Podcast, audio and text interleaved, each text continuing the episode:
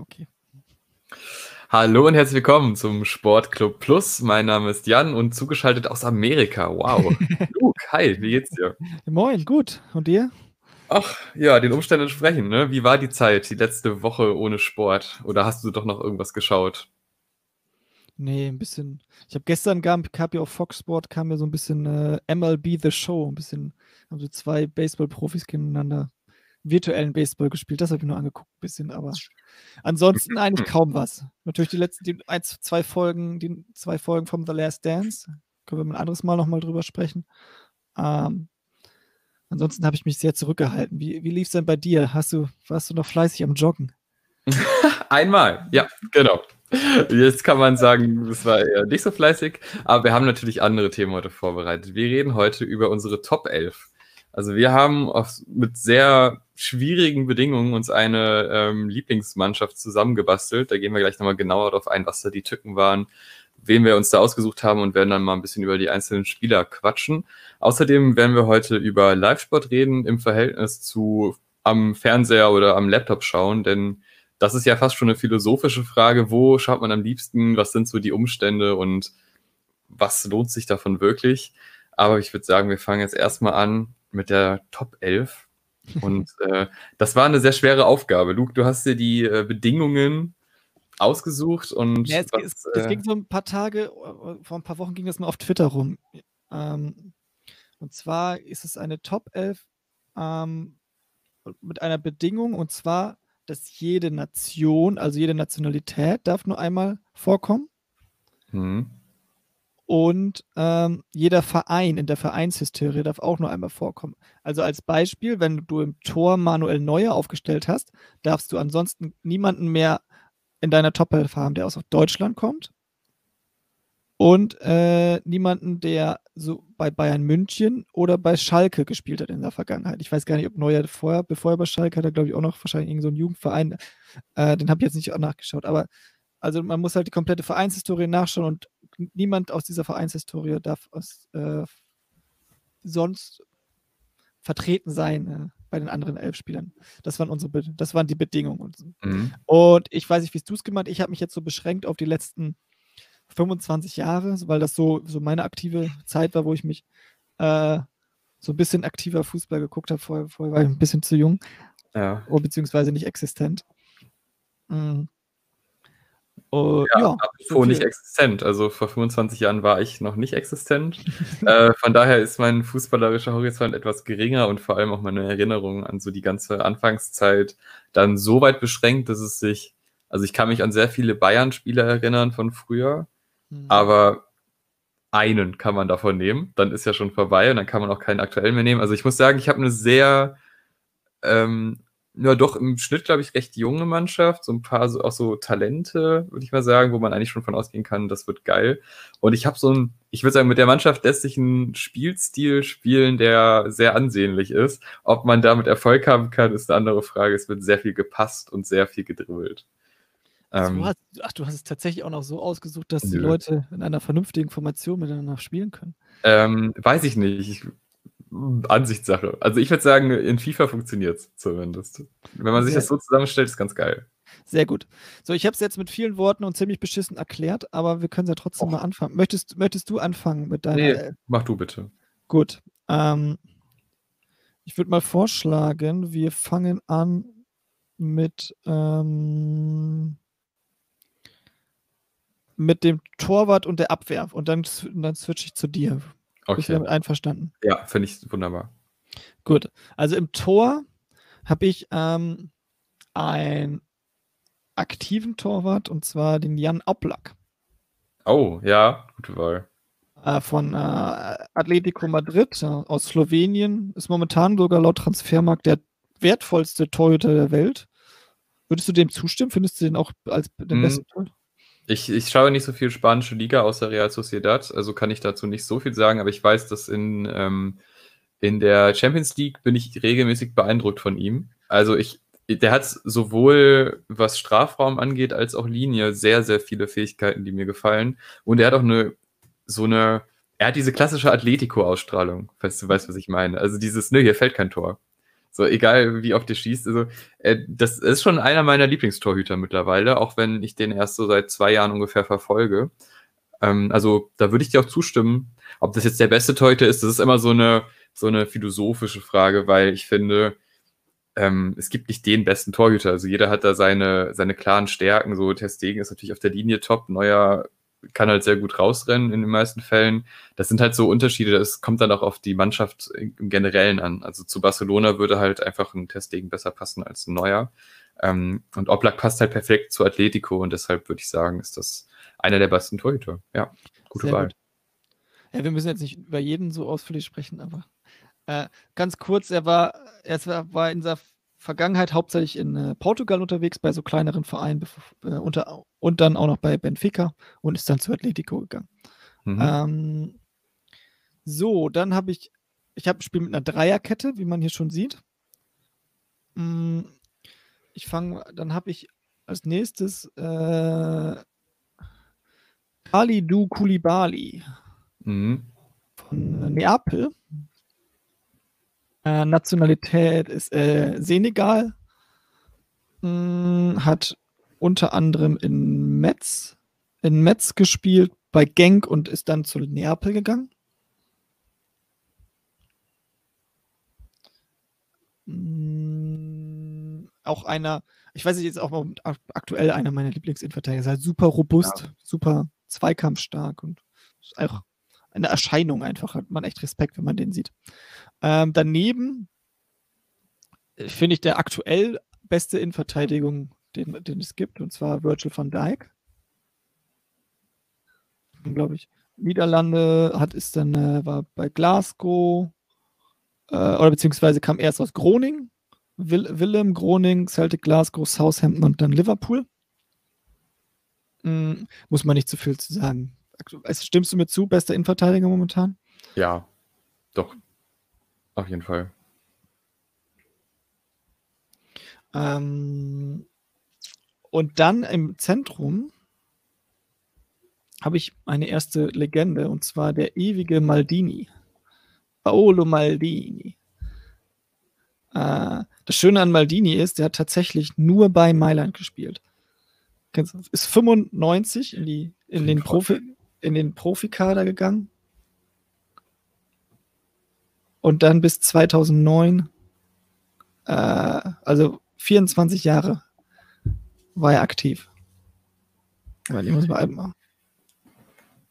Also auf jeden Fall eine sehr gute Auswahl mit äh, natürlich richtigen Hochkarätern. Also ich glaube, meine Abwehr, ja, die hat, kommt nicht ganz dran, weil ich einzelne Spieler dann doch eher aus Sympathien reingepackt habe.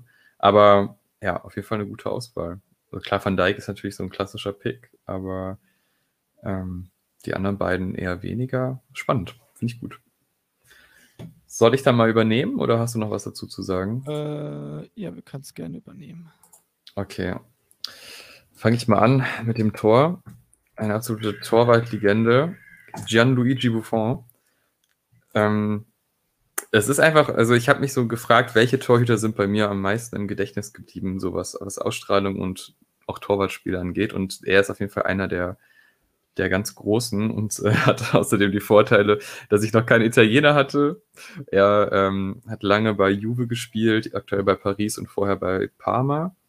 Und ähm, ja, ich finde, das ist so ein, das ist auch so ein, so ein entspannter Lieder. Ne? Das ist ganz gut. Weil klar, Neuer, dann, dann also ich habe kurz überlegt, Neuer, dann war ich so bei Peter Stegen und dann habe ich aber gedacht, nee, Buffon, der deckt Sachen ab, die ich sonst nicht habe. Und außerdem wollte ich Philipp Lahm in meine Top 11 packen. Das ist natürlich eine Legende anscheinend. Ähm, und ja, ja, auch, gut. ich bin auch ein riesen Buffon-Fan, wollte ich noch dazu sagen. Ja, das finde ich schön. Und du bist wahrscheinlich auch ein riesen Philipp Lahm-Fan, weil, oder? Klar. Also, ja, ist schon echt mega so. Er ist einfach so, er ist grundsolide, aber bei allem top. Also er ist wirklich in jeder Situation einfach top. Das Einzige, was er nicht kann, ist halt Kopfballspiel, aber auch da ist er überraschend gut für seine Größe, also was Stellung angeht und so. Ähm, ja, es ist einfach so ein, da, das ist eine Bank, der Typ. Der, du mhm. weißt einfach, was du bekommst. So, und äh, jetzt bin ich, das sind jetzt so die Sachen, so, damit kann man rechnen. Aber jetzt kommt mein Innenverteidiger. Und da habe ich lange überlegt, weil ich habe zwei Lieblingsinnenverteidiger in der Bundesliga. Die spielen beide bei Leipzig. Das sind Konate und Upamecano. Und ich habe mich jetzt für Konate entschieden. Der ist jetzt diese Saison nicht so hervorgestochen, weil er verletzt war. Aber das ist einfach, also wenn der keine riesen Zukunft vor sich hat, dann weiß ich auch nicht. Ähm, Franzose, Ja, ich wollte gerade sagen, nimmt dir natürlich eine starke Nation weg. Ne? ja, das stimmt. Der hat mir Mbappé weggenommen, aber das ist mir egal. Konate ist mir wichtiger. Ähm, dafür musste ich vorne ein bisschen tricksen.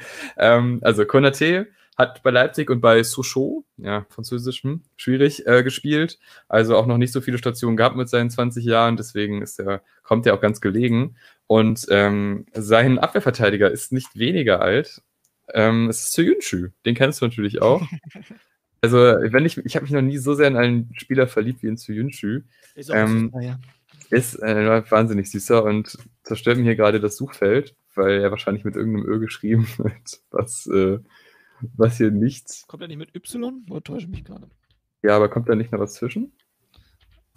Ja, ich suche den gleich raus. Auf jeden Fall Soyuncu, ähm, türkische Nationalspieler, spielt aktuell bei Leicester City, hat vorher beim glorreichen SC Freiburg gespielt und vorher äh, in türkischen, in der zweiten türkischen Liga. Da hatte ich wenig Sorge, dass er mir da irgendwie in die Quere kommt mit anderen Spielern, die da reinkommen. Ähm, also wirklich, dieser Mann hat eine mit so jungen Jahren so einen, einen Biss, manchmal ein bisschen zu viel, aber es war einfach ein, ein so ein schönes Gefühl, ihn auf dem Platz zu sehen. Den habe ich ab, ab und zu live gesehen und es war einfach fantastisch. Ähm, links, und ja, jetzt kann man sagen, ja, ist auch eher rechts, so, aber die können sich ja abwechseln. Das ist auch Außenverteidiger, ist Außenverteidiger. Arnold, Trent Alexander Arnold, ähm, wir kennen ihn alle aus diesem legendären Ecken-Move. Und ähm, das war so ein Ding, was, was ihn natürlich sehr ins Gedächtnis immer wieder ruft, aber er ist einfach ein Grund, also einfach ein sau, sau starker Außenverteidiger. Und Tempo auf den Außen ist mir auch meistens wichtig. Jetzt kann man natürlich sagen, Lahm ist jetzt nicht der schnellste, aber der macht das durch Passspiel weg. Aber Arnold ist einfach ein, ein schneller Außenverteidiger und in meinem Konstrukt, was ihr da oben gleich sehen werdet, macht das auch irgendwie Sinn. Und ja, das sind meine vier Abwehrspieler plus Verteidiger. Ach ja, Söhnche fehlt noch. Ja, ja, gut, Ja. Äh, Arnold hat, äh, hat so im letzten Jahr nochmal einen richtig großen Schritt nach vorne gemacht. Ne? Finde ich auch. Ähm, gut. Boah. So, ich, ich gehe mal wieder zu meinem und ich fange mal an dann mit meiner Mittelfeld, also ich habe ein Vierer Mittelfeld.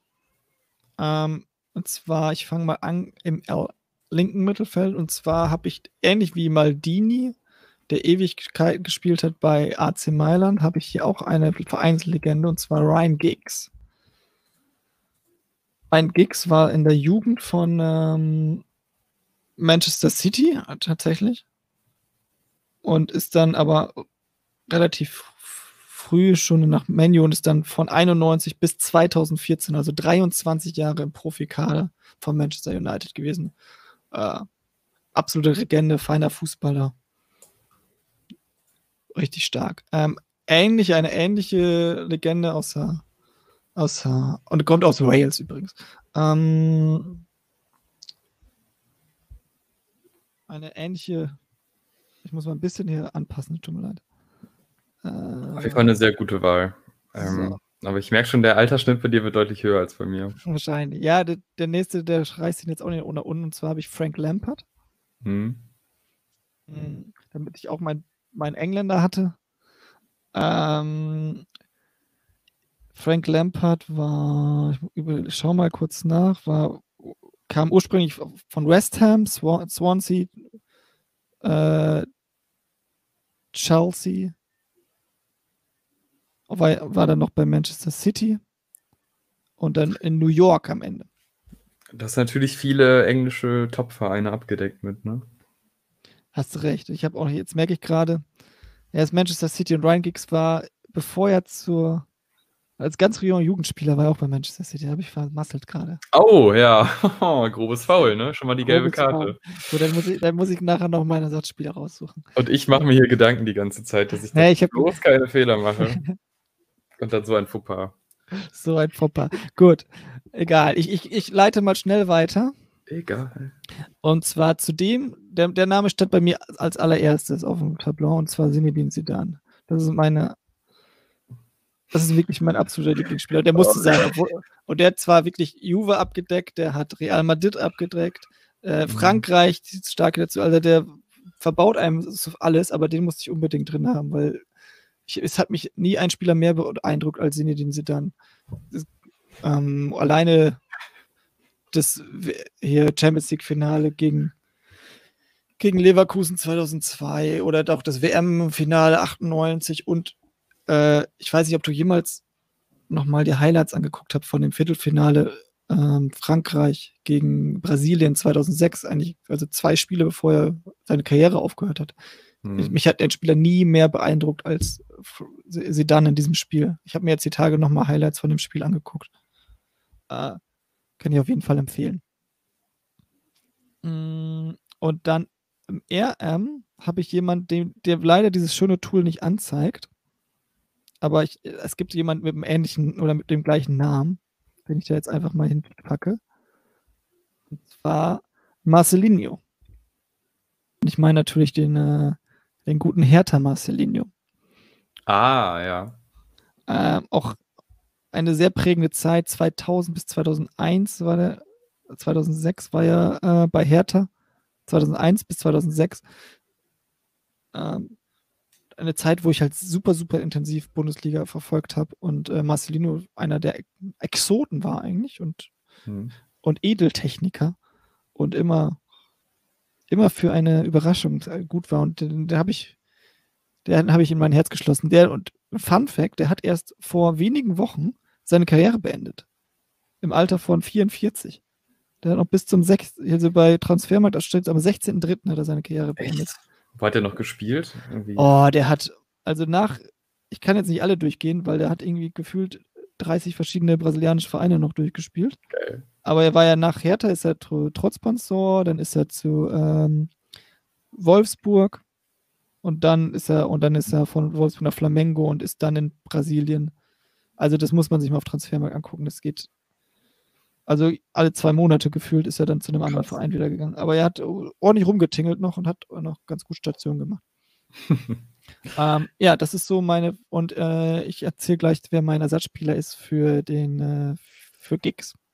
Okay. Ja, schöne Wahl. Also sie dann, klar, ist auf jeden Fall eine Riesenlegende. Also die ganzen, die ganze Seite da außen auf jeden Fall. Ähm, so, ich komme zu weniger spektakulären Spieler für den Pöbel, aber für den Fußballfan ist das natürlich eine Wonne, Adel Tarabt Fußball spielen zu sehen. Äh, ein Spieler, der so schwer hatte. Also wirklich äh, jahrelang missverstanden, jahrelang zu faul, um Fußball zu spielen, jahrelang wechselte er, also die Liste ist, hat mir einiges versaut, aber Tarabt begleitet mich jetzt schon eine ganz schön lange Zeit. Marokkaner, spielt aktuell bei Lissabon und hat da seinen, eigentlich seinen ersten Moment, wo er so wirklich funktioniert in der Mannschaft. Und das ist halt die schöne Geschichte. Er war jahrelang zentral offensives Mittelfeld bei den Queen's Park Rangers, bei Tottenham, bei AC Mailand, bei Lenz. Alles nicht funktioniert. Mal, also man hat immer gesehen, boah, der hat Riesenpotenzial, aber es hat einfach nicht funktioniert. Und dann ist er zu Lissabon gekommen und man dachte sich am Anfang, oh Gott, das wird auch wieder nichts. So, der wechselt zu oft, das ist Quatsch. Aber die haben den dann einfach ins defensive Mittelfeld gepackt. Einen totalen Edeltechniker, ein Fünf-Sterne-Trickser bei FIFA, was auch mal ein gutes Symbol ist. Ähm, und der spielt jetzt einfach defensives Mittelfeld und spielt das so unglaublich souverän und gut und hat einfach eine fantastische Übersicht. Hat auch mittlerweile raus, wann er passt und wann er dribbelt, was eine lange Schwäche von ihm war. Und einfach diese, diese Leidensgeschichte, die ich jetzt mitgegangen bin, einfach aufgrund von Sympathien zu einem Spieler, den ich gar nicht so gut kannte und dann immer mehr kennengelernt habe. Und jetzt kam es endlich vor einem Jahr zum Happy End. Er spielt jetzt vernünftigen Fußball auf einer richtigen Position und ist ein wichtiger Bestandteil von Lissabon, wenn er fit ist. Und ja, Adel Tarabt einfach so ein, so ein Geheimtipp, ein super Spieler. Und neben Adel Tarabt darf natürlich ein, ein Spieler aus der Bundesliga nicht fehlen, der ähm, mir schon das ein oder andere ähm, Pünktchen gebracht hat bei Comunio und äh, tatsächlich auch einfach so ein Spieler ist, dem, für den ich unglaublich Sympathien habe, ohne es begründen zu können. Ich glaube, es ist so, er ist hier quasi die gute Version von Julian Weigel, ähm, weil er halt eben doch ein Stück weit passsicherer ist, noch ein Stück weit eine geilere Übersicht hat und man sich seit Jahren fragt, wieso spielt er noch bei Hoffenheim? Wieso äh, will er nicht irgendwie mal zumindest mal sowas wie Gladbach oder so kommen und den kaufen? Aber irgendwie scheint er sich wohlzufühlen. Also Grillitsch, Österreicher, spielt aktuell bei Hoffenheim, St. Pölten, da ist er groß geworden und in Bremen hat er auch gespielt. Ähm, ist natürlich auch ganz, also Österreicher ist natürlich ganz praktisch in der Liste, weil ne, Deutsch wäre jetzt schwierig gewesen, aber Österreich ist noch ist so ein anderes Land. Und ähm, Bremen, Hoffenheim sind jetzt auch nicht die Stationen, wo noch andere Spieler kommen, die mich interessieren. Aber Grilic, also wirklich seit Jahren bei Hoffenheim einer der wichtigsten Spieler, vielleicht neben Kramaric. Äh, ja, die beiden bilden mein defensives Mittelfeld sehr, sehr passversiert. Äh, offensichtlich. Ähm, Mache ich jetzt noch die offensiven sagen, drei Positionen auch noch? Ich würde mal sagen, du machst den, den äh, Cam und dann. Okay, den Cam. Ja. Shinji Kagawa. Boom.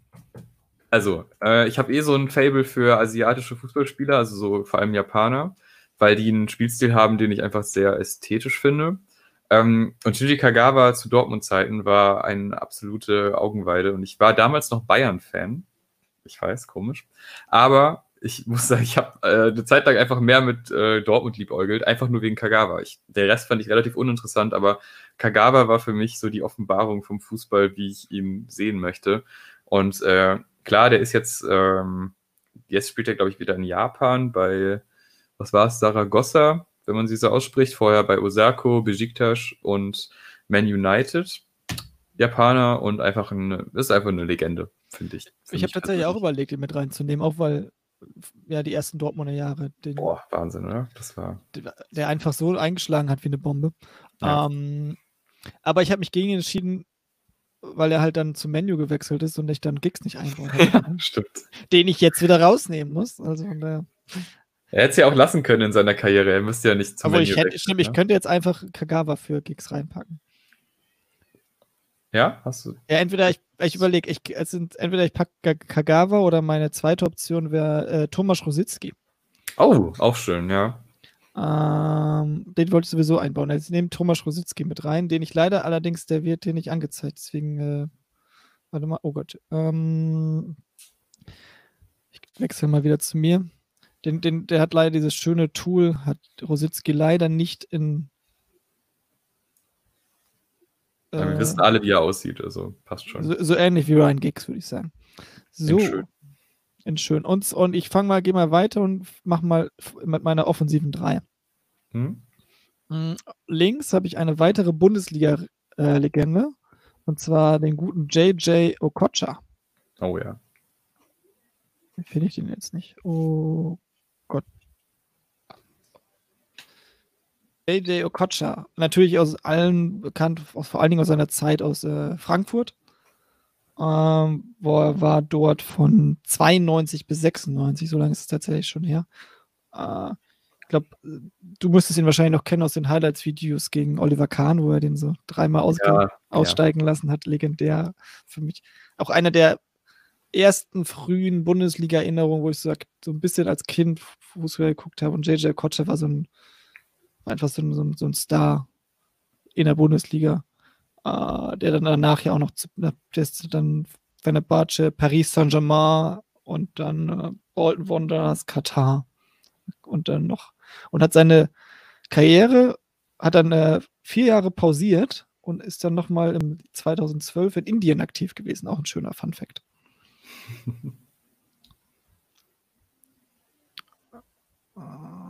Und äh, es tut mir leid. So, ach Idiot. Ähm, und im rechten Mittelfeld bin ich dann mit ähm, Lionel Messi. Ich weiß nicht, ob hm, ihr das sagt.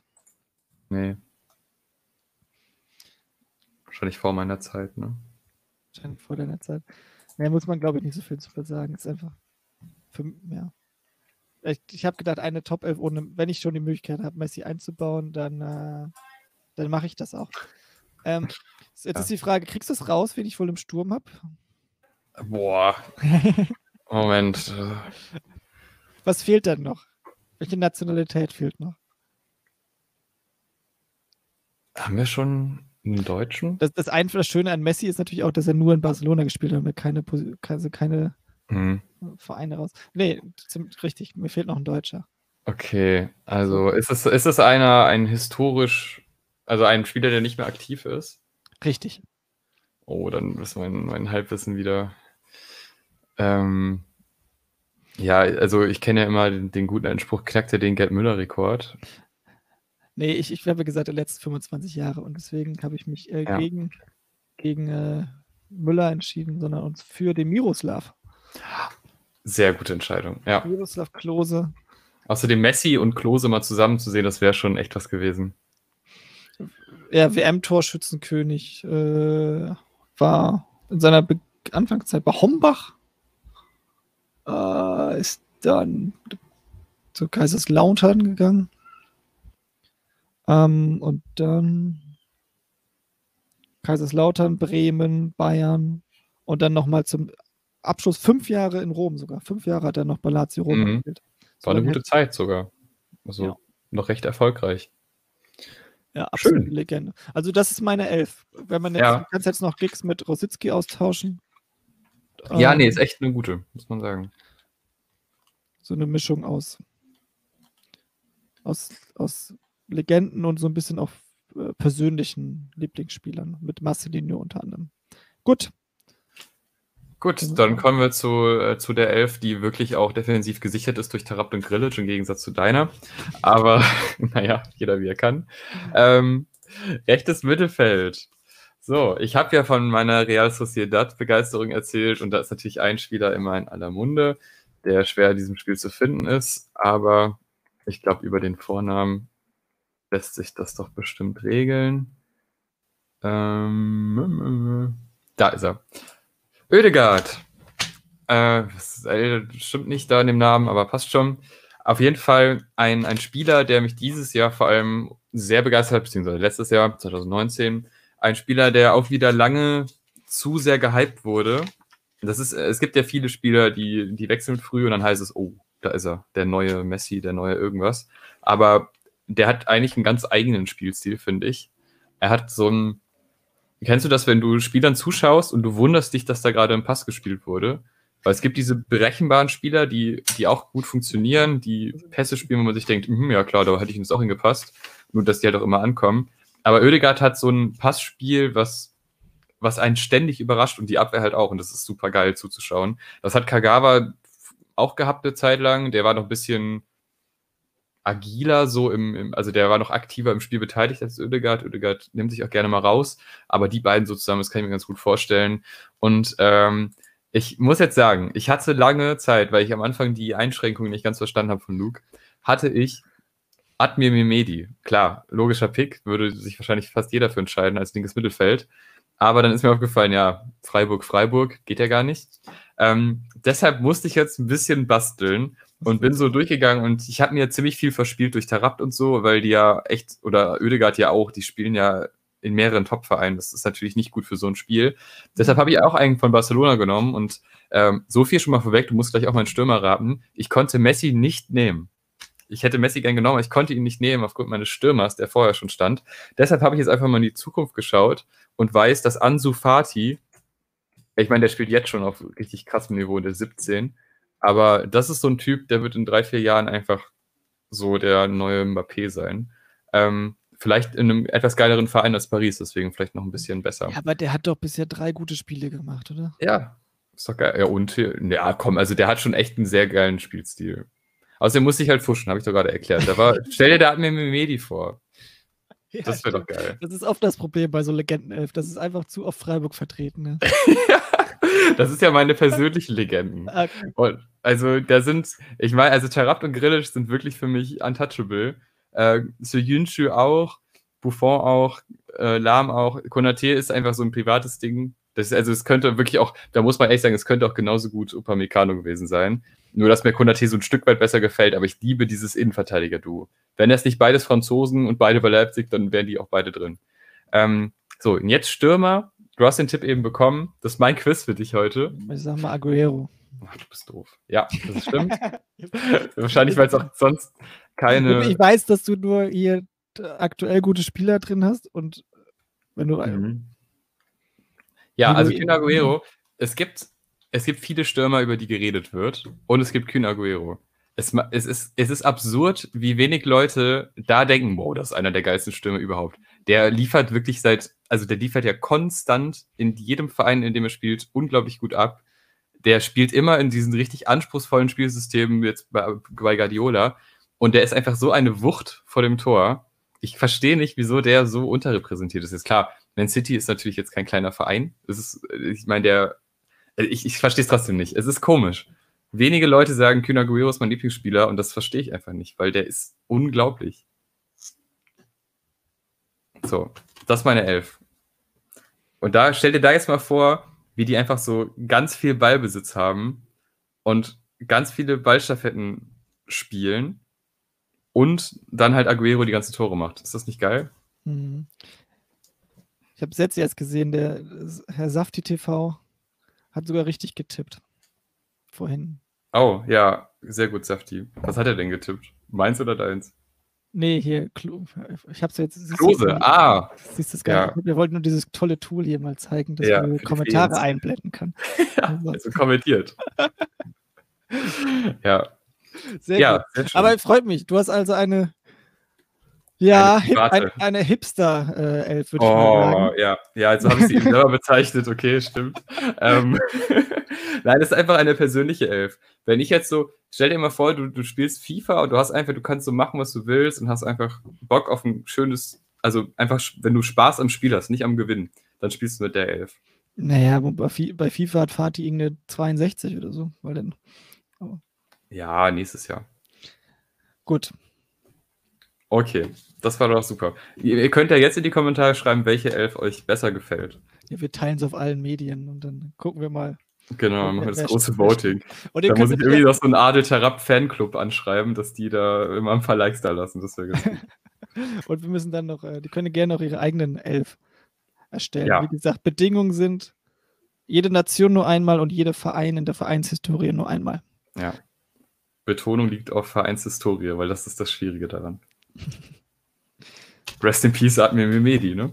Das hätte ich, äh, das war wirklich auch lange Zeit mein äh, Frisurenpartner, bevor er Haarausfall bekommen hat. Und das war einfach ein großartiger Spieler.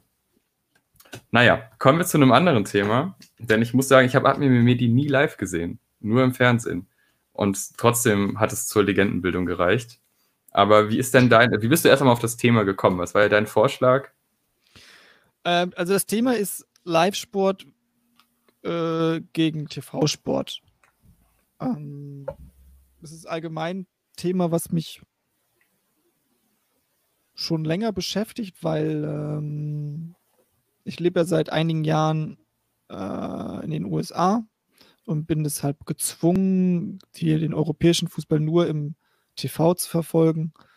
Ähm, und, und, und sehe halt auch äh, bin zwar ab äh, relativ regelmäßig, oder was heißt war bei einigen äh, Live, Live-Sportveranstaltungen in, den USA, was nochmal eine komplett andere Geschichte ist, da können wir, können wir auch nochmal drüber reden. Und ich frage mich halt auch öfters, oder beziehungsweise es gibt halt echt Vorteile für Live-Sport und es gibt Vorteile für TV-Sport und es ist echt unterschiedlich, auch von Sportart bedingt, was einem lieber ist. Hm. Hast du denn äh, eine Sportart, wo du sagen würdest, weil es ja immer generell sagt man ja wahrscheinlich live äh, ist immer besser, würde man jetzt so, bevor man sich darüber Gedanken macht, sagen. Hast du denn eine Sportart, wo du sagst, auf jeden Fall TV? Ja, ich war einmal hier beim, äh, beim Indica, also ähm, sozusagen der Formel-Rennsportklasse hier in, der, in, in, den USA. Da war hier in, äh, in St. Petersburg, was äh, direkt vor Ort von Tampa ist ist immer jedes Jahr einmal so ein Grand Prix. Da war ich letztes Jahr. Mhm. Ähm, das war auch mein erstes Live-Sport, Motorsport-Event. Ich weiß nicht, was ist schon mal beim Motorsport live? Mhm. Und das ist zwar ganz cool, war, ich weiß, vielleicht auch das zwar mal ganz cool, da gewesen zu sein. Du bist an der Strecke, du hörst diese Lautstärke von den Motoren. Ähm, das, äh, und du siehst auch die Geschwindigkeit einfach mal, wenn du da direkt an der Strecke dran bist, stehst. Mhm. Das ist schon mal echt cool, auch äh, das mal einfach mal live miterlebt zu haben. Aber vom Rennen habe ich überhaupt nichts mitgekriegt. Du musst irgendwie, du, ich, ich, war auf dieser Haupttribüne auch und dann war dann in der Ecke irgendwo so eine äh, Leimwand, wo du dann so ein bisschen rüberspicken konntest immer und dann da ein bisschen was siehst und dann fuhren halt immer unregelmäßig Abstand da Fahrzeuge an dir vorbei und dann in meiner Kurve gab es auch jetzt nicht so viele Überholmanöver. Also man kriegt schon, also, also wenn ich Rennen finde, kannst du schon irgendwie besser am TV verfolgen als live. Auch wenn es natürlich mal ein Event ist und das ist ganz cool. Es ist ja sowieso, Live-Sport ist halt oft ein Event-Charakter, aber wenn du den Sport wirklich mitkriegen möchtest, bist du echt am, am Fernsehen oft besser dran. Um. Ähm. Ja, vielleicht dazu noch, ähm, ich war halt einmal bei der Formel 1, da war ich aber noch recht mhm. jung, also da hatte ich tatsächlich auch ein bisschen, zumindest Respekt vor der Lautstärke. Ähm, und dieses nicht mitbekommen von, von Szenen oder halt nur mitbekommen über einen Bildschirm. Wenn du bei einem Live-Event bist und einen Bildschirm brauchst, um mitzubekommen, was abgeht, das ist schon ein Indiz dafür, dass es sich nicht lohnt. Äh, und ich war, also ich war wirklich ziemlich enttäuscht, weil ich hatte, also Formel 1 war so ein Ding, das lief halt immer, meistens halt sonntags oder halt am Wochenende, zumindest so vormittags, da hat man mal reingeschaut. Das war jetzt nichts, wo ich total begeistert war, aber ich hatte da schon immer eine Faszination für. Und ich dachte, wenn ich da live bin, äh, dann wäre das eine große Nummer für mich, aber überhaupt nicht. Also klar, die Atmosphäre ist ganz cool und dieses an der Strecke sein hat auch was, ne, akustisch und auch so einfach die Atmosphäre. Aber darüber hinaus passiert da nicht genug, dass man da wie mitgerissen ist. Und es ist ein, ein einziges Warten auf, da kommt der Führende. Und da ist er wieder weg. Und das ist halt einfach nicht, nicht sonderlich spannend. Also das muss ich, da würde ich auch sagen, auf jeden Fall im Fernsehen, weil auch das Ganze rundherum kriegst du gar nicht so mit. Die ganze, ganze Taktik, wann muss wer rein, das bekommst du alles nicht so wirklich präsent mit. Du siehst halt nur deine Ecke, guckst dir an und wunderst dich, der war doch eben noch vorne, wieso ist der jetzt so weit hinten? Ja, Box und Stopp, okay hätte ich auf dem Bildschirm 20 Meter weiter gucken sollen. Ist nicht gut.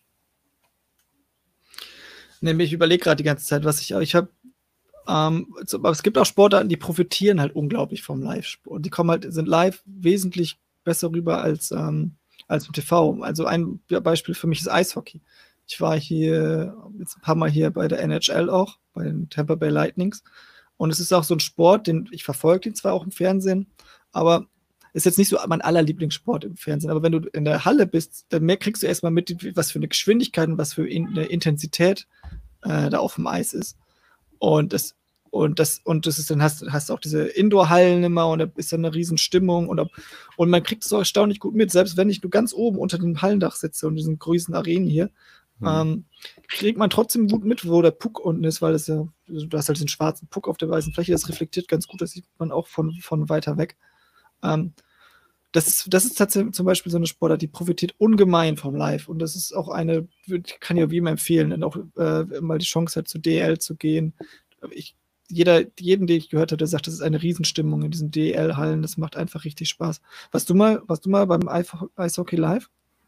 Auch so eine Sache aus meiner frühen Jugend. Äh, fand ich auch damals super beeindruckend. Also wirklich ein geiler Live-Sport, die Atmosphäre ist da, die ähm, ich habe das Gefühl, da sind auch größtenteils wirkliche Fans da. Es ist jetzt mhm. weniger dieses Allianz Arena-Gefühl von 30.000 Leute sind einfach so, ja, mal gucken, was so geht in diesem Fußball, sondern beim Eishockey ist es wirklich noch ein härterer Kern an wirklichen Fans.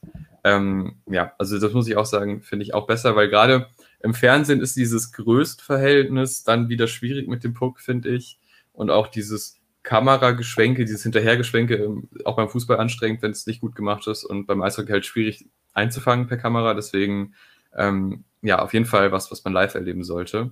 Ähm, allgemein, glaube ich, so Sachen in kleinen Hallen ist ganz geil. Also bei so, so ein enges Stadiongefühl, jetzt nicht dieses übermäßige, was auch beeindruckend sein kann. Also so eine, wenn man zum ersten Mal in die Allianz Arena reingeht, das ist schon geil, weil die einfach sehr groß ist, so als Gebäude.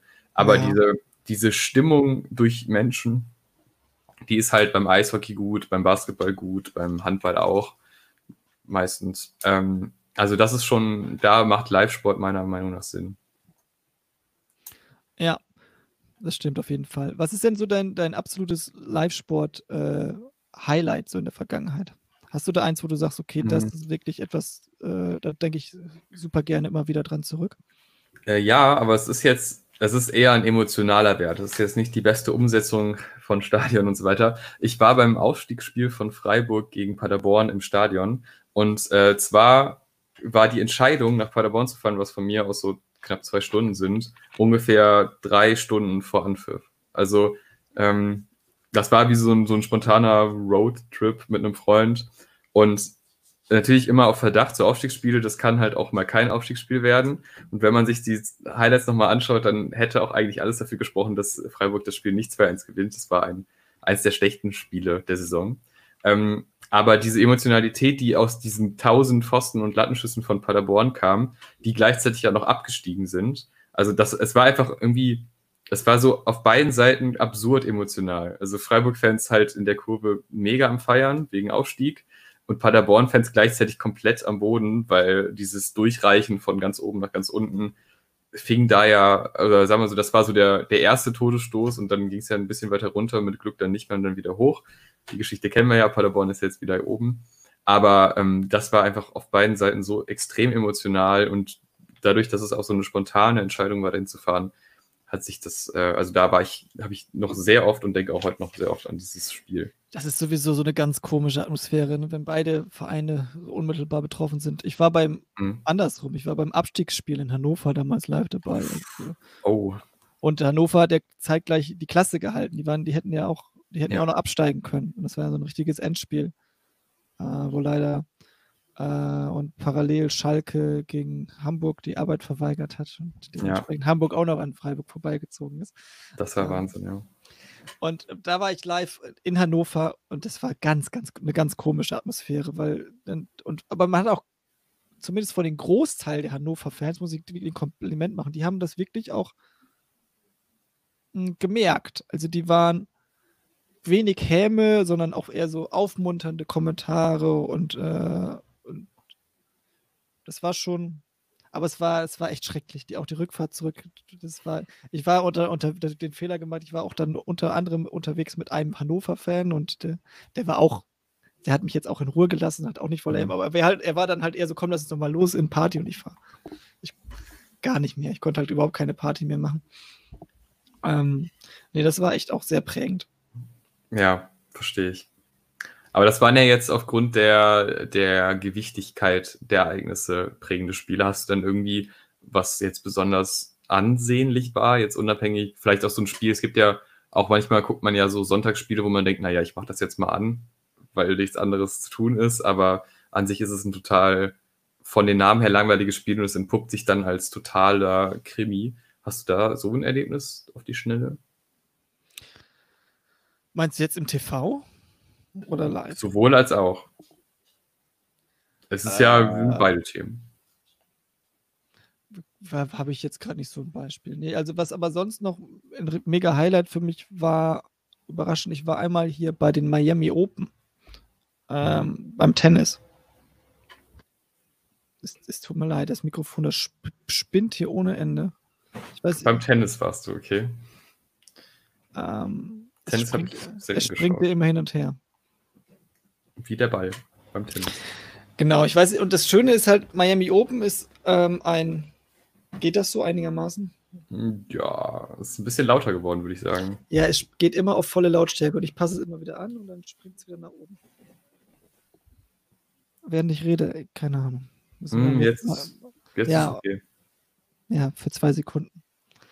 Ähm, genau, Miami Open ist ein ähm, man nennt es auch den fünften Grand Slam. Es ist kein Grand Slam. Es gibt ja diese großen vier Grand Slams und dann kommt Miami direkt hinterher, aber auch relativ äh, hohes Preisgeld und gibt viele Punkte für die, äh, für die Weltrangliste. Und dementsprechend sind eigentlich alle Stars da. Und ich war da an den, äh, bei einem relativ früh, frühe Runde, ich glaube zweite Runde, ähm, hatte Tickets für äh, ein Roger Federer Spiel gegen einen jungen US-Amerikaner, den Francis. Ähm, und da hatte ich so Tickets in dem, es gibt halt eine große Arena und dann hatten wir die Tickets da ganz oben unter dem Dach und das war schon ganz cool, weil ich unbedingt einmal Federer live sehen wollte.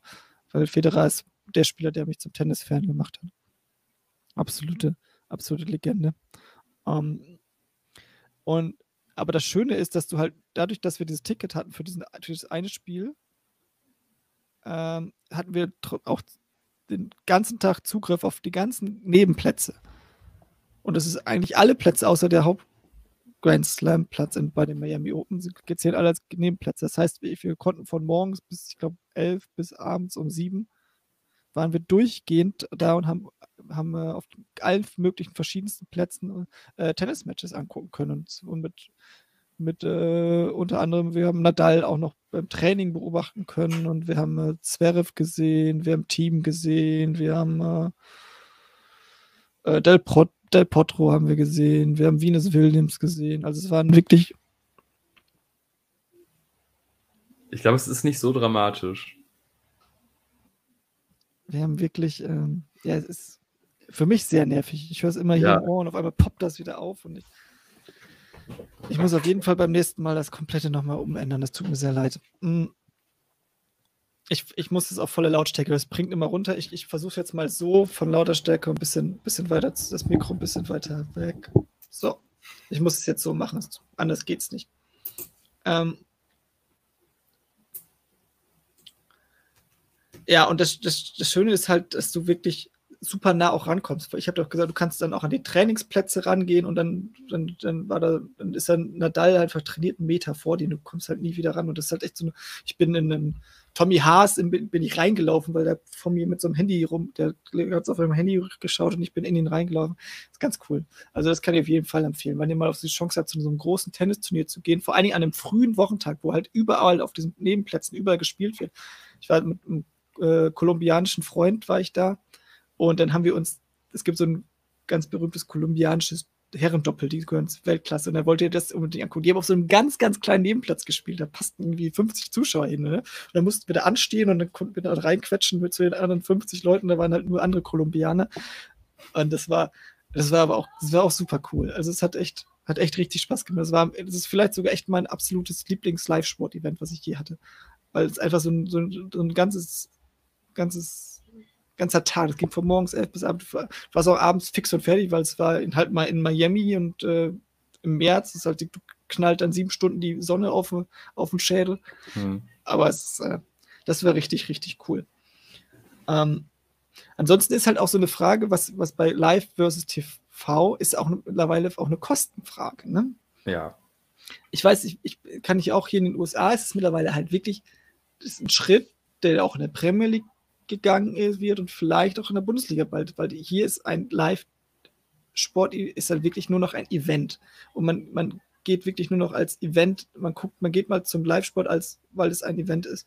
Weil du, es fang an, wenn du, ich sag mal, ich, wenn ich zu Orlando Magic spielen hier gehe und es sind Gegner, die jetzt gerade nicht ganz oben stehen, also so im Mittelfeld oder vielleicht sogar weiter unten, dann kriegen, kommen die Tickets so 30, 40 Dollar an, fangen sie an, aber sind so komplett unten am, oben unterm Hallendach. Kriegst du eigentlich nicht viel mit vom Spiel. Wenn du einigermaßen vernünftige Sitze haben willst, 150, 200 und kannst auch locker Tausende bezahlen, wenn du möchtest.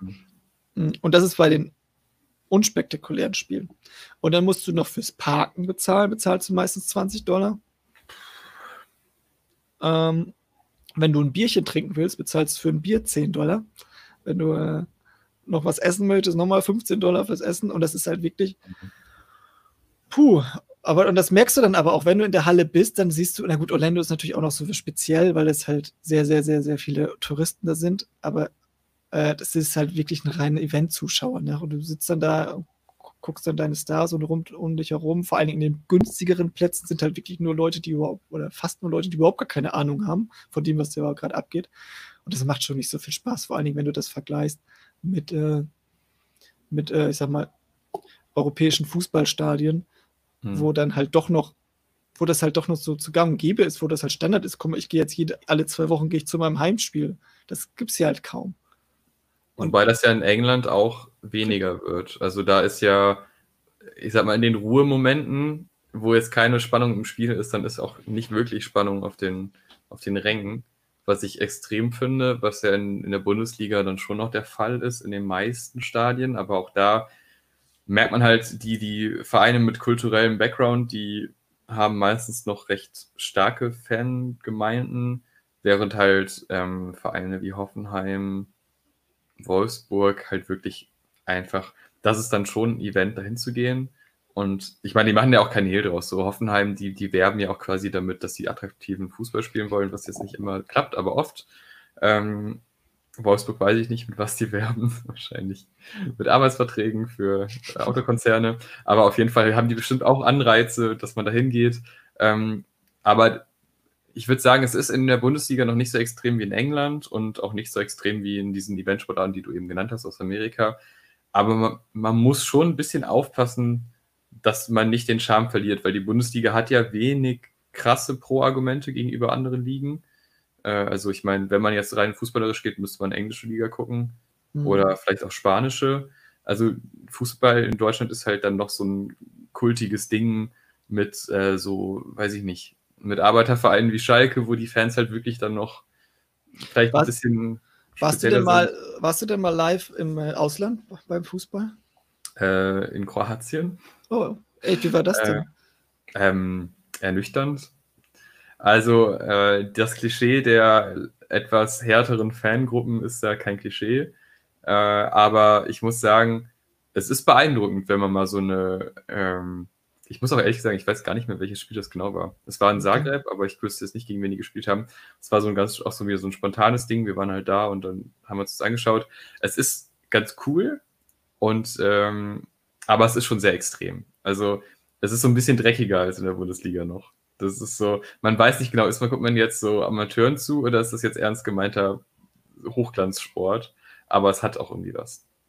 Ansonsten war ich selten Gibt es denn etwas, wo du sagst, okay, das ist, das ist äh, etwas, wo ich unbedingt mal live dabei sein möchte? Es gibt so ein. Oh, das ist schwer zu sagen. So klassischen ähm, WM-Finale oder, oder. Ich glaube, so ein, so, ein, so ein Champions League-Finale hätte ich irgendwie Bock drauf. Ich, ich habe irgendwie so ein. Ich mag die Champions League gerne. Ich weiß aber nicht, mhm. das könnte auch so ein TV-Ding sein. Hast du nicht das Gefühl, dass die visuell anders gestaltet ist als andere Sport. Also es ist immer blauer alles. Und das, das wirklich ist Die Banners, meinst du, also, Werbebanner? Nee, aber auch, es wäre da so ein Filter. Der Rasen sieht auch immer ein bisschen grüner aus als sonst. Das ist einfach alles Hochglanz, wenn man jetzt nicht gerade nach, äh, weiß ich nicht, ich stelle jetzt einen kleinen osteuropäischen Verein vor, der auch in das der Champions League spielt. Das ist mir jetzt noch nicht so aufgefallen, nee. Also ich habe das, ich habe es sind halt Flut, es sind halt immer Flutlichtspiele, ne? Flutlichtspiele haben halt immer. Ah, die gibt in der Bundesliga. Ja, aber die haben auch immer eine andere Atmosphäre. Ja, dann möchte ich das mal erleben. Ein schönes Flutlichtspiel von zwei wirklich hochklassigen Vereinen, die also auch dieses, dieses Ding, ich finde, der Pokal hat nochmal ein anderes Gefühl als die Champions League. Da geht es ja auch um K.O. quasi, mhm. aber das ist noch was ganz anderes. Und ich hätte gerne so aus Bock auf so ein richtig hochwertiges Champions League-Spiel. Gerne im Finale. Ja, das ja, auch bei mir sind es auch die Großen. Ich hätte, würde unbedingt gerne mal zu den NBA Finals live dabei sein. Super Bowl. Wir haben ja dieses Jahr sogar hier in Tampa den Super Bowl. Mhm. Ähm, aber ich habe mal nachgeschaut, die Tickets sind so zwischen 5.000 und 10.000. Ja, sag mal so, bis dahin haben wir eine Presseakkreditierung. Das regeln wir schon. Ob ich mir das leisten möchte. Ähm, aber das wäre natürlich, das ist natürlich schon ein Event. Und ansonsten wäre unbedingt, was ich bisher auch leider noch nie geschafft, ich würde echt sehr gerne mal bei den Olympischen Spielen sein und auch dann da so mhm. von Sportstätte zu Sportstätte tingeln. Aber das, das ist wirklich so eine Sache. Aber das ist natürlich auch ein hoher Kostenaufwand und auch Zeitaufwand. Die nächsten sind jetzt in Tokio, das wird, glaube glaub ich, nichts. Nächstes Jahr. Mhm. Weiß, und dann mal schauen. Das wäre das wär noch so ein Lebenstraum. Aber würdest du denn sagen, es lohnt sich, das Risiko einzugehen, viel Geld zu zahlen oder dann doch lieber einfach The Zone abonnieren für einen Zehner und einfach alles gucken, was geht? Es ist, kommt darauf an, was dein Anspruch ist. Also wenn es darum geht, du möchtest möglichst viel vom Spiel mitkriegen, dann kannst du das kannst du immer besser, also fast sportunabhängig, das besser am TV angucken. Und wenn und ich bin mittlerweile, für mich ist tatsächlich Live-Sport auch, wie, wie es hier ist, ist es ein Event. Also wenn ich, ist es halt etwas, wo ich mich drauf hin, wo, wo ich drauf spare, wo ich mir dann auch das mal was leiste und wo ich mich dann auch echt drauf freue. Und dann ist es aber, äh, dann mache ich das aber auch, dann, dann, dann zelebriere ich das auch den ganzen Tag oder dann mhm. treffe ich mich vorher schon mit Leuten oder danach und mache dann noch so eine, äh, was hier ganz groß ist, ist ja, äh, dass auf den, äh, bei, vor allen Dingen bei College-Sportarten treffen die sich alle immer auf, auf den Parkplätzen vorher. Es gibt so spezielle Parkplätze, da kostet das Parken dann auch nicht 20, sondern, ja, sondern 35 Dollar oder so. Und dann bauen die dann alle ihre Zelte da, also so, mhm. äh, so Parshoes da auf und äh, machen, schmeißen ihren Grill an und äh, holen ihr Bier aus dem Kühltracks und dann machen die so eine schöne Parkplatzparty. Das geht über Stunden vorher schon. Das ist, das gehörte immer, gehörte immer mit dazu. Das ist eigentlich, das ist auf jeden Fall vor allen Dingen bei, vor allen Dingen bei College-Sportarten.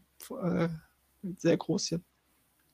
Mhm. Ja. Das ist auch so eine Sache. College-Sport würde ich nur live gucken können. Das, das, ist tatsächlich noch so was anderes, weil das ist zwar auch ein bisschen eventig, aber beim College-Sport haben immer die Studenten meist komplett freien Eintritt oder sehr vergünstigten Eintritt. Das heißt, da sind immer ganz viele von den Studenten immer, die haben auch schon spezielle Tribünen. Und was auch ganz geil ist hier, vielleicht hast du es schon mal gesehen, es gibt ja immer diese, äh, diese Big Bands. Die stehen Ja. dann auf den Tribünen und haben dann immer ihre, das ist ja auch von, von den Unis, jede Uni hat ihre Big Band und die machen dann da immer ordentlich Stimmung. Das macht wirklich, wirklich Spaß. Also wenn ihr mal in den USA seid, äh, guckt nicht unbedingt nur NBA, NFL, NHL, ist auch ganz cool mal. Aber also wenn du mal die Chance auf zum College, vor allen Dingen College-Football-Spiel, das, ist- das, ist die größte, das ist die größte Party, macht das. Das ist wirklich, das ist wirklich ein Event. Und das ist auch sowas, wo ich, das gucke ich mir nur live an. Ich gehe, gucke mir nicht am Wochenende ein College-Football-Spiel im Fernsehen an. Das ist, das interess- interessiert mich nicht. Verstehe ich. Aber, aber live in deinem Stadion, das ist aber dann, das ist ja dann wirklich aber auch nur das, das Event. Das bezahlst auch für dein Bier 10 Dollar, da musst du mit. Das ist mittlerweile einfach Standard geworden. Du ich weiß, weiß ich, ich glaube, in Deutschland kriegst du doch noch für 4, 5 Euro dein Bier, oder täusche ich mich? Ja, fünf, sechs. Und Echt? dann musst du- ja, doch. Also in Düsseldorf. Mehr kann ich aktuell nicht sagen, äh, wie da die Bierpreise sind, aber in Düsseldorf, äh, in der Merkur Spielhalle Arena, ähm, da kostet so, sag mal, bis zum- für einen 10, 11 Euro hast du eine Wurst mit äh, Bier. Was auch schon viel ist, wenn man jetzt mal rational Ah. angeht. Also eine gute Stadionwurst, die vermisse ich, die gibt es hier nicht. Ja, das ist auf jeden Fall eine Sache, die muss jeder machen, der in deutsche Fußballstadien geht, außer wo wobei gibt es die, wo die wo die beste Stadionwurst? Hm. Boah. Boah, das ist, das ist schwer. Also ich, ich glaube, den größten Spaß hatte ich in, bei der in Freiburg. Aber das war auch einfach, da hat auch alles gestimmt. Weil für so eine Stadionwurst, da muss auch das Wetter stimmen. Da muss, Ja, es ist so, du isst nicht nur die Wurst, du brauchst so ein Gefühl rundherum. Und das war in Freiburg ganz angenehm, weil Freiburg einfach so ein sehr, so ein sehr warmes Stadion hat irgendwie. Ähm, ich kann nur sagen, wie es die schlechteste gab in Duisburg. Ähm, Duisburg eh eine, eine, eine, eine Arena, die jetzt nicht gerade einladend ist für Auswärtsfans. Also du Ja, aber fährst. das ist in Freiburg auch nicht. Ich war einmal im Gästeblock in Freiburg. ja das, nicht. Da siehst du gar Okay. nichts. Ja, das stimmt, das habe ich mir auch schon öfter gedacht. Aber Duisburg hat so, so Glasscheiben links und rechts. Du musst durch so einen Tunnel laufen und fühlst dich an äh, Ereignisse erinnert, das was auch irgendwie komisch ist. Ähm, wo man sich auch fragt, ist das sicher? Also kommen wir nicht wirklich echt alle aus diesem einen Tunnel nur raus? Die sind sehr eng, wo zwei Leute nebeneinander laufen können. Aber es scheint zu funktionieren und aber das war nicht, nicht schön. Das war so eine Sache, wo ich dachte, ähm, das war so die Zweitligasaison, wo ich bei Freiburg-Spielen fast überall in NRW hingefahren bin, weil es halt nichts kostet. Zweite Liga, so 15 Euro oder so bist du drin. Mhm. Ähm, aber es ist auch meistens einfach nicht mehr wert. Also das war kein schönes Spiel. Ähm, ja, das sind dann so Sachen schwierig. Müssen wir mal kurz. Naja. Luke mutet sich, denn er ist professionell, das finde ich gut. Und jetzt sind wir natürlich ganz gespannt, was kommt als nächstes? Hast du noch was oder möchtest du jetzt äh, zum, Ich zum Ende einläuten? Ich würde vorschlagen, wir können gerne zum Rätsel rübergehen. Hast du ein Rätsel? Ich habe ein Rätsel, ja. Oh, gut. Das klang nämlich gerade so, als müsste ich das machen. Ich habe mich nichts vorbereitet. Luke, ich bin gespannt. Letzte Könnt, könntest, du Woche abwechseln, könntest du abwechseln auch mal ein Rätsel vorbereiten? hm, könnte ich wieder machen. Freue Gerne. ich, freu ich mich beim nächsten Mal Ja. dran. Ähm, Ich Okay. habe wieder so das, um, die schöne alte Kategorie. Ich stelle eine Sportart vor Hm. und du musst erraten, ob es diese gibt oder ob ich sie mir nur ausgedacht habe. Kurze Frage. Ja. Letztes Mal war gut, ne? Ja, du hast aber trotzdem falsch. Du wolltest ja mich Ja, reinlegen. ich musste falsch. Nee, aus, aus Gastfreundschaft. Das Ja, ja, ja. Du hast es so ganz Aber billig gemacht. Ich, ich nehme das, will mein aber das. Also, dass du so oder so richtig nee, nee, nee, nee, nee. Ich habe sogar noch bewiesen, dass ich es gesehen habe. Und davor die Woche hatte ich es auch schon. Also mittlerweile ist das eine Kategorie, die mir liegt, möchte ich damit sagen. Also hau raus. Also, es steht jetzt, glaube ich, irgendwie 3-3, glaube ich, wohl gewonnen. Ne? Hm. So. Viel? Nein, das kann nicht 3-3 stehen, oder? Ah, nee, stimmt. Nee, das stimmt. Mach du mal weiter. Das ist Da ja kein mathe Da müsstest, da müsstest, nee, nee, offiziell hast du verloren letzte Woche. Also steht es 1 zu 3. Nein, nein, nein, nein. Also fangen wir gar nicht an. Egal. So, ähm, das Spiel, was ich heute habe, äh, nennt sich Small Ball. Small Ball. Small Ball. Small Ball. Small Ball. Also nicht small. Sm nee Small Ball. Mhm. Und zwar kommt es aus äh, Zürich. Oder es hat den Ursprung in Zürich. Ähm, Small Ball ist so eine Art Mischung, oder beziehungsweise eine Art Hockey, die man aber mit äh, Tennisschlägern spielt. Man spielt sie mit so verkürzten, man spielt sie mit verkürzten Tennisschlägern ähm, und darf den so bis zu viermal so, so äh, hantieren. Muss ihn dann entweder zum Passen oder schießen. Hantieren. Also, also darf vier Aktionen mit dem Ball machen. Mhm. Du darfst den entweder, du darfst den, du darfst da drauf jonglieren, du darfst den so titschen. Du hast halt so einen bisschen größeren Ball, so, so einen Gummiball. Mhm. Und ähm, spielst ja mit deinem, mit deinem Tennisschläger und musst dann halt in so ein Hockeytor den Ball reinschießen. Das spielt man, man spielt es mit 4 gegen 4, wobei äh, jeweils einen Torhüter gibt, also drei Feldspieler und ein Torhüter pro Team. Mm. Und hat den Ursprung, wie gesagt, äh, in der Schweiz. Es gibt eine ganz schöne Ursprungsgeschichte Ja, bitte. warum es auch Small Ball hieß. Und zwar hieß der, ist der Erfinder, heißt ähm, äh, Musst du noch Smolinski, die, in, die Internetseite öffnen oder heißt, heißt, Smol, Vortäuschen? heißt Smolinski. Und Smolinski ist ein, äh, ist Mhm. ein Trainer, beziehungsweise der hatte so eine Jugendsportabteilung und der war mit Jugendfahrt, äh, in Jugendfahrt in den 70er Jahren in, in Polen unterwegs. Und dann hatten die das Problem, dass die, äh, die wollten Tennis spielen. Die hatten so eine Gruppe von 20, Men 20 Leuten und die wollten alle Tennis spielen. Es gab aber nur zwei Tennisplätze. Und haben sich überlegt, und dann haben die gemerkt, hm, 20 Leuten auf zwei Tennisplätze äh, macht irgendwie keinen Spaß. Was können wir denn machen, damit, damit wir hier mit vielen Leuten, möglichst vielen Leuten gleichzeitig Tennis spielen können? Und dann haben die die Netze abgebaut und haben zwei Tore aufgebaut Und Zwar die Schläger kaputt gemacht. und haben dann äh, so eine Art Hockey mit den Tennisschlägern gemacht. Und das hat er sich dann dran erinnert und hat dann aus, äh, aus dieser Idee hat er dann äh, diesen Sport entwickelt. Und mittlerweile gibt es da richtig Meisterschaften mit. Small, Small Ball. Ähm, also ich habe das mit dem Schläger noch nicht ganz verstanden, weil du du meintest ja, es wäre kein vollständiger Tennisschläger. Also genau, der, ist, der hat sich halt mit der Zeit entwickelt. Am Anfang haben die halt mit normalen Tennisschlägern gespielt und dann hat er, haben die halt gemerkt, okay, es funktioniert besser, wenn der Tennisschläger ein bisschen kürzer ist. Also das ist halt so ein kleiner Tennisspieler ohne. Ja, ja. Okay. Der ist hart. Also, ich kann ja mal mal. Hast du äh, die Regeln denn verstanden? Ja, sie sind so ein bisschen schwammig, weil im Endeffekt hast du einfach gesagt, ja, die dürfen viermal was mit dem Stab machen. Aber mit dem Stab, mit dem Schläger. mit dem Schläger, du, ja. Als vier Aktionen. Man Aber- darf den entweder aufnehmen, man darf den nur titschen. Aber du, Moment, aber du hast doch gesagt, es wäre es wär schon ein Stab und kein. Äh, nee, das ist ein Tennisschläger. Ein verkürzter aber Tennisschläger. du. Wo verkürzt? Am Griff. Du weißt also, die Tennisschläger haben nur normalerweise Also- den Griff und dann ist der oben und der ist einfach, der Griff ist kürzer dran. Also das ist Ja, dann kannst du doch einfach den Ball aufnehmen und damit ins Tor rennen. Ähm, Weil äh, du kannst natürlich einen Ball auf dem Tennisschläger balancieren. Das ist doch kein Problem. ja, aber ich glaube, das zählt auch so als Aktion. Also, ich muss sagen, ich habe es dir lange geglaubt. Ähm, aber es ist Bullshit. Es ist einfach technischer Bullshit. Dieser Namens, also mit dem Namen, es ist schon sowas wie, ja, ich muss doch irgendwas Absurdes reinschreiben. Ähm, also, nee, ich meine, guck mal, dein, das Problem bei dir ist ja, du hast ja bei dem Frettchen hast du gedacht, das ist so absurd, das glauben sie mir nie. Das ist jetzt wieder wenig absurd und besteht aus zwei Sportarten. Ich, aber diese Erklärung habe ich dir schon mal gegeben, deswegen könnte es auch wieder umgekehrte Psychologie sein, aber ich, ich call das als Bullshit. Ach Mensch. So, es ist natürlich, natürlich gibt es das. Es ist Janusz, ich, ich, aber ich lasse, ich, ich, ich möchte gar nicht mich das erklären lassen, sondern ich, ich muss rufen mal eben auf. Also ich möchte gerne sehen, wie die da den Ball führen, weil das ergibt in meiner Welt keinen Sinn. Ja, man kann ja nicht alles. Vielleicht hat- muss ich noch ein bisschen mit den Regeln beschäftigen, aber so steht es bei Wikipedia. Ja. Aber man kann man kann es ja einfach mal hier. Moment. Kann man es sehen? Zeigst du es?